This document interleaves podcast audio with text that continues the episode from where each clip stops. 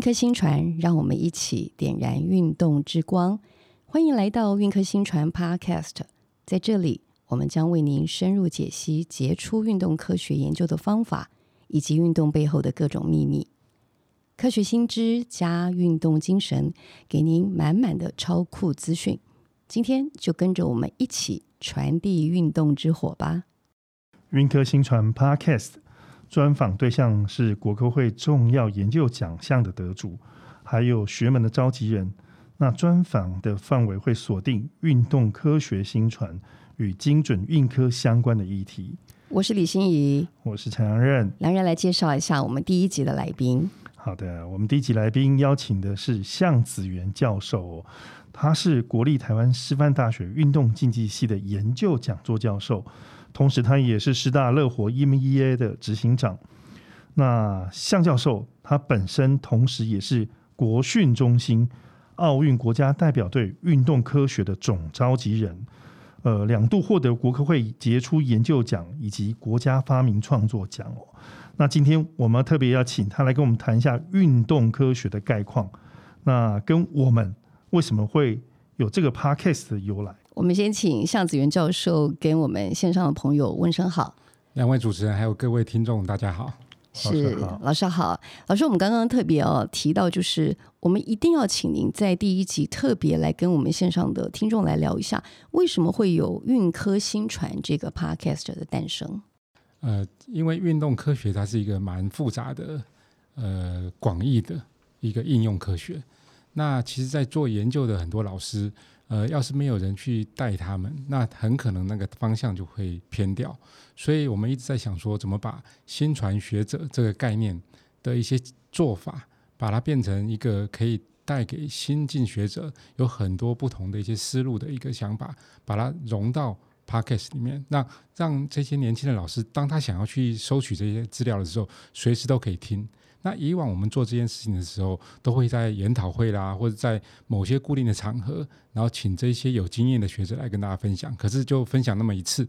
那有很多的学者，年轻学者他可能没有时间听到，那就很可惜。所以我们想说，希望透过 Podcast 把这些所有比较宝贵的这些经验能够记录下来，让所有的这些年轻学者都能够呃听到这些经验，然后可以融到他自己的研究之中。所以，从向老师的讲解当中，梁瑞你来看，我们这个 podcast 的名称叫做“运动科学新传”，简称“运科新传”。其实它就都有一种传承的概念，也就是说，有一群领头羊的教授，然后带着新的一群传承者，然后他们来跟我们传递这个广义的科学知识，是这样子吗？对，那因为。呃，像我在年轻的时候，我现在已经不太年轻了 哈。那年轻的时候，我觉得要是有一些新传的老师能够跟我们讲解这些方向，怎么去教一些呃研究的一些小撇步。让我们在运用上会比较能够呃得心应手。那我们曾经做了研究的过程中，尝试了很多错误，然后从错误中学习，那其实就浪费很多的时间，而且浪费掉很多的一些研究资源。我想要是能够透过这样子的新传的概念，把这些所有的经验，不论是呃正确的经验，或者是一些痛苦的错误经验，我想这些都值得把它保存下来，让未来的一些年轻学者就避免走这些冤冤枉路。所以说，这个节目基本上对于所有运动科学的研究者，或者是呃研究人员也好，都是一个很好的一个机会跟福音哦。过去我们大家都认为说啊，运动科学这四个字听起来是非常生硬，尤其是学术方面的。那没想到可以透过我们这 podcast 这么比较。软性的方法来传传承。不过，就像刚刚向教授特别提到的，在运动科学这个领域当中，已经有非常多不同专长的这个教授。然后，有的时候呢，可能大家彼此都是在研讨会里面才能够见上一面，对，然后听他来阐述这整个他的研究领域里面的专业，就是跟我们一般人参加呃任何的研讨会一样。听完之后呢，你也觉得可能录音的效果没有很好。然后又很怕自己的笔又跟不上老师所讲解这个学科里面的一个专门知识，所以这个 podcast 透过比较专业的方式跟方法记录下来，随时回放，然后它还可以有一些广泛的一些运用跟延伸。对，没错，因因为运动科学这个领域啊，它是非常的广，那它是非常的跨领域，那而且是非常应用，所以要是没有人去呃把他们的经验传承下来，其实在做研究的时候会花蛮多时间去搜寻，到底我要做什么样子的研究，我要应用到什么地方。所以我觉得这个时间其实浪费了蛮多的。那这样子的话，既然已经讲到这儿的话，我们就要请向老师给我们介绍一下，到底运动科学的发展轨迹是一个什么样的脉络？呃，其实运动科学大家呃最早比较有接触的概念，大概是体育的科学。所以像我们在台湾，体育是一门学科，那大部分的一些大学都是从体育这个领域去发展出运动科学。所以最早的这些相关的系所都是体育系、体育研究所。那时候就是把运动科学当做成教育的一环，当做是身体的教育。所以像体育课、体育老师的培养。那后来渐渐就把这些。呃，运动科学知识融进去之后，发现好像不是只有在培养我们的体育老师，或者是呃教体育课，我们也发现很多竞技代表的这个选手，他需要运动科学的辅助，所以就开始发展一些竞技相关的运动科学。那竞技科学发展到成熟了之后，就发现我们现在国家代表队就用到非常多的运动科学。那也发现这样子的做法，好像也可以把用在一般民众的健康上。所以现在有非常多的民众在做运动的时候，也可以透过运动科学的一些原理，让他们的运动能够更轻松、更有效率，然后不受伤。那也因为这样子，就发展出了产业啊，因为有很多人爱运动。那融融入了运动科学之后，我们就可以发现，把这些运动科学的一些呃知识融到我们的产品里面去，也许就可以发展出一个产业出来。所以现在运动产业非常蓬勃发展。那它其实根基也是在于运动科学。所以简单的说，就是说我们可以看到，呃，我们呃这些所有的运动科学发展会从早期身体的教育，慢慢到竞技的科学，慢慢到全民的健康，慢慢到运动产业。所以它是一个很广。很多元的一个学科，所以其实受惠的人或者是传播者，他当包括学者可以受惠，选手可以受惠，民众可以受惠，包括产业也可以受惠。对，呃，向老师刚刚你提到一件事情哦，就是运动科学的研究领域也好，应用领域也好，其实是跨跨学门的。你可不可以谈一下这个跨领域的部分？譬如说有哪些地方是跨领域的？因为呃，我们 Podcast 最主要的当然还是在谈说。新传新传嘛，怎么让这些学者避免过多的重复的动作，或者是说不必要的一个过程？那这个跨领域到底有哪些部分？呃，是属我们所谓的跨领域的？OK，呃，运动科学就是把人在运动的过程中所需要一些科学涵涵盖在内。所以，像我们来看，我们人在运动中，其实我们人体的一些内部的一些系统，都是运动科学要去发展的。所以，像是运动生理学就是一个很大的学门，它包含运动营养啦，或者是一些训练的方法啦，跟我们的肌肉骨骼系统都有关系的。所以，运动生理学就是其中一个很主要的领域。那另外开始。把这些肌肉跟骨骼系统培养好之后，我们开始要去做一些动作。那这些动作的效率，还有这些动作好坏，可能就会是关键的。所以这个时候又发展出运动生物力学这个学门。那运动生物力学它影响的就是我们的动作表现跟技术。那当这些动作表现跟技术去发展的还不错的时候，其实我们会发现有些人他在做动作的时候会紧张，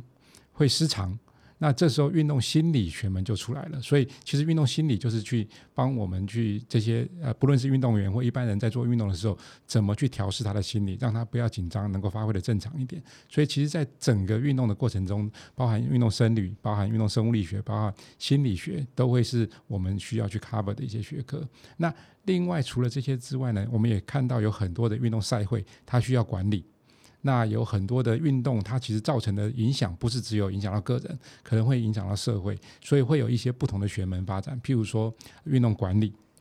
那它就是一个很呃大的一个学学科。那怎么透过管理的方式，让这些运动科学的东西能够更有效？那除了这些之外，传统的这些体育教学的运动的教育也是一个主要的学科，所以运动教育也变成其中一支。那除了这些之外呢，还有一些运运动相关的文史哲的，譬如说运动的史呃史学，或者运动的文学，其实它都是一些运动科学的广义的含义。所以简单的说，我们大家可以把运动科学涵盖的领域分成生理学、心理学、生物力学、管理学、教育学，还有运动的文史哲。所以在我们国科会的这个呃学门的这个次领域里面，就包含这那么多的学门。所以运动科学真的是博大精深的。是啊，所以我想问一下向老师，在整个运动科学的发展轨迹上面呢、啊，是国外是从国外然后呃先开始，然后带入台湾吗？呃。其实，呃，我们早期就有体育教学，对，所以那其实国外也是一样，对，也是从体育开始。哦、那当初都是把身体的教育变成一个教育的一环嘛。那后来慢慢发展到呃竞技运动一样的轨迹，只是国外在科学的发展上比我们台湾早一点，尤其是在几个欧美的大国，像在美国跟欧洲的几个国家。那其实运动科学发展最早的。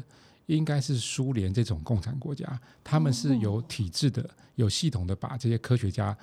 放在运动上面，所以他们就是透过这样的方式去训练他们的选手。那后来欧美也开始这样做，呃，所以运动科学就整个蓬勃发展起来了。现在整个国际上运动科学的一些研究呢，大概就不会只局限在体育或身体的教育，它就会包含刚才讲的竞技运动。那现在更多的研究会放在全民健康上面。嗯，所以他真的已经导入全民的应用这一部分了。不过，既然刚刚老师提到了，不管是从苏联开始到欧美，然后进到台湾，那请问一下，台湾现在运动科学研究的概况是怎么样呢？呃，台湾现在运动科学大概主要的。研究还是呃靠国科会在支持啦，所以国科会会支持这个这个学门去发展很多研究的方向。那除了国科会会支持之外呢，它其实也透过各种不同的方式，包含基础的研究，包含应用的研究，或者一些产学的研究。所以像最近这几年，国科会就支持我们运动相关的一些领域去做精准运科，就是希望透过一些。国内老师的一些研究成果，看能不能应用在很精准的应用在我们的运动科学服务上面。国科会也透过那个产学合作。也希望透过运动科学去帮助我们国内的运动产业，所以这个是国科会它很呃有系统的去发展运动科学研究的方面方面。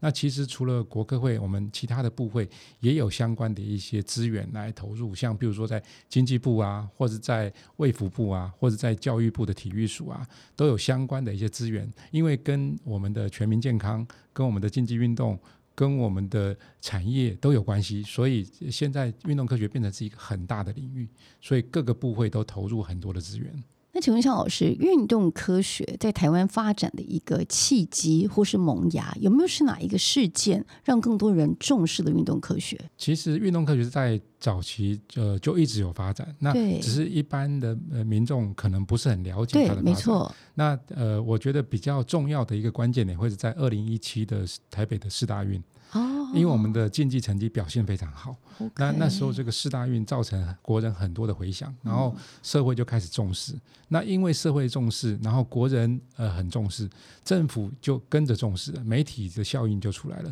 所以这时候就有更多的资源去投入。那我们也发现哦，原来运运动科学已经在这个竞技运动做了那么多年了，做了那么多事了，然后也发现运动科学的重要，所以后来政府就投入更多的资源。那有更多的民众因为这样子的。投入资源之后，又更加清楚了解说运动科学到底能扮演什么样的角色。所以这样子呃良性的循环之下，从二零一七年之后，我们就可以看到很明显的运动的人口也变多了，运动的研究的资源也变多了，那运动研究的方向也变多了。向老师刚刚有提到一个事情哦，就是二零一七年的世大运，我们记得二零一七年世大运的时候是第一次，很多人发现说大数据可以运用到。运动科学这件事情上面，运动竞技上面去，那大家开始慢慢去重视这些这些领域的发展哦。那不知道说，向老师可不可以再谈一下说，从二零一七年世大运到目前为止，我们刚刚提到哦，台湾科学运动科学研究的情形，特别在研究这一块，有没有一些什么成长，或者是哪些领域发展的特别好？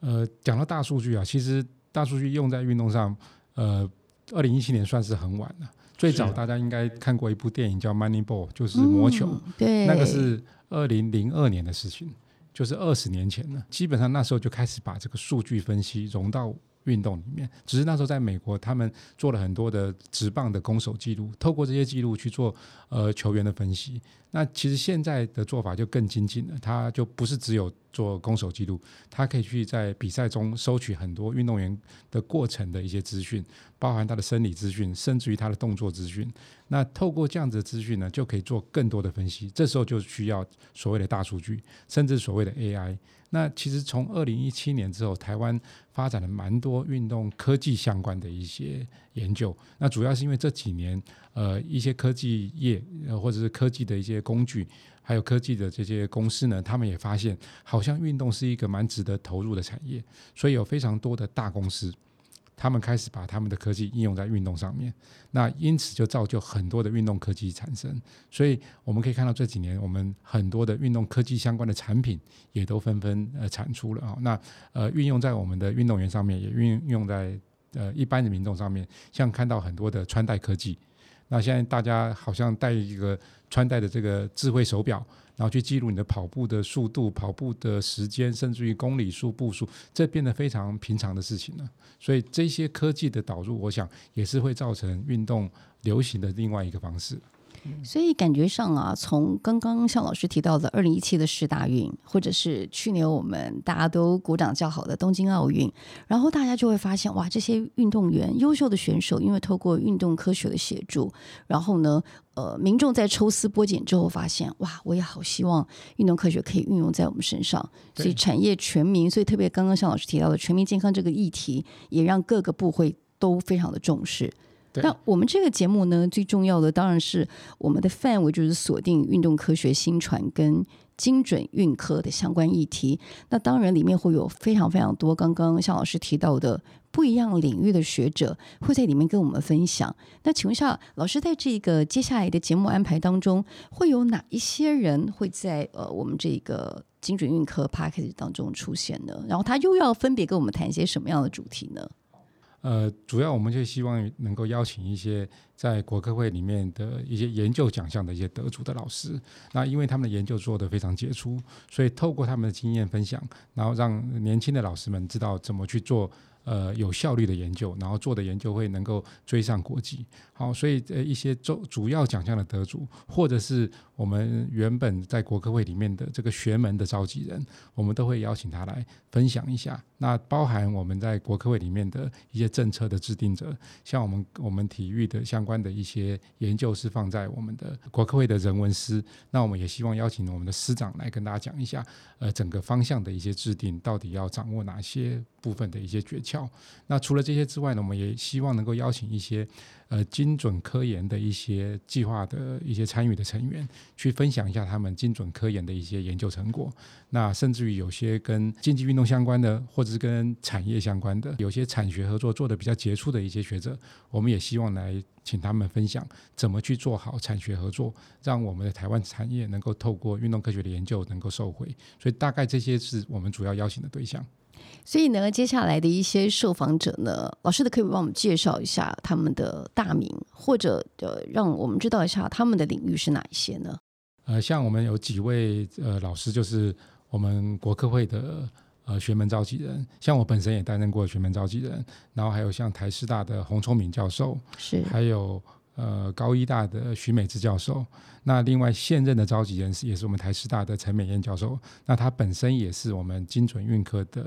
呃，这个研究专案的负责的老师，所以呃，这几位老师我们都希望他来分享。那我们也会邀请到我们国科会人文司的司长林明仁司长，那他本身是台大经济系的教授，那他对这个运动科学也蛮有兴趣，他可以从经济学的角度去看，哎，运动科学其实在经济上也造成了一些影响。那另外，他也蛮了解我们整个运动科学的发展跟整个在国科会里面的一些角色，所以这个部分我们也希望他来跟大家分享。那还有几位产学合作做得不错的，那还有一些相关的精准科研的一些计划的一些研究学者，像台大的徐伟立教授，他们就有做这个棒球的精准科学。然后另外有一个清大的原本的副校长吴成文教授，他本身是我们巨人少棒的国手，那后来就呃去念电机，然后现在变成是我们呃在这个运动科技领域相关的最。专家的一个首席代表，所以我这些老师，我们就希望邀请他来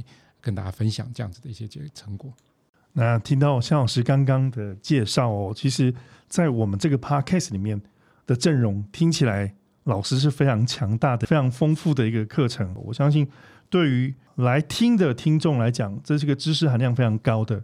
而且在研究导向上面也是非常准确的一个节目。我们希望说，能够对这个后续的一些听众，尤其在学术方面。想要更进一步的人，会有带来更大的成果。所以呢，接下来我们会有未来会有二十集《运科新传》Podcast 的不同样的主题，然后呢，不一样的专家、不一样的学者来跟我们解析他的专业。那我相信，就完全可以达到我们这整个节目当中，我们当初的命名就是“运动科学新传”这样的概念。对，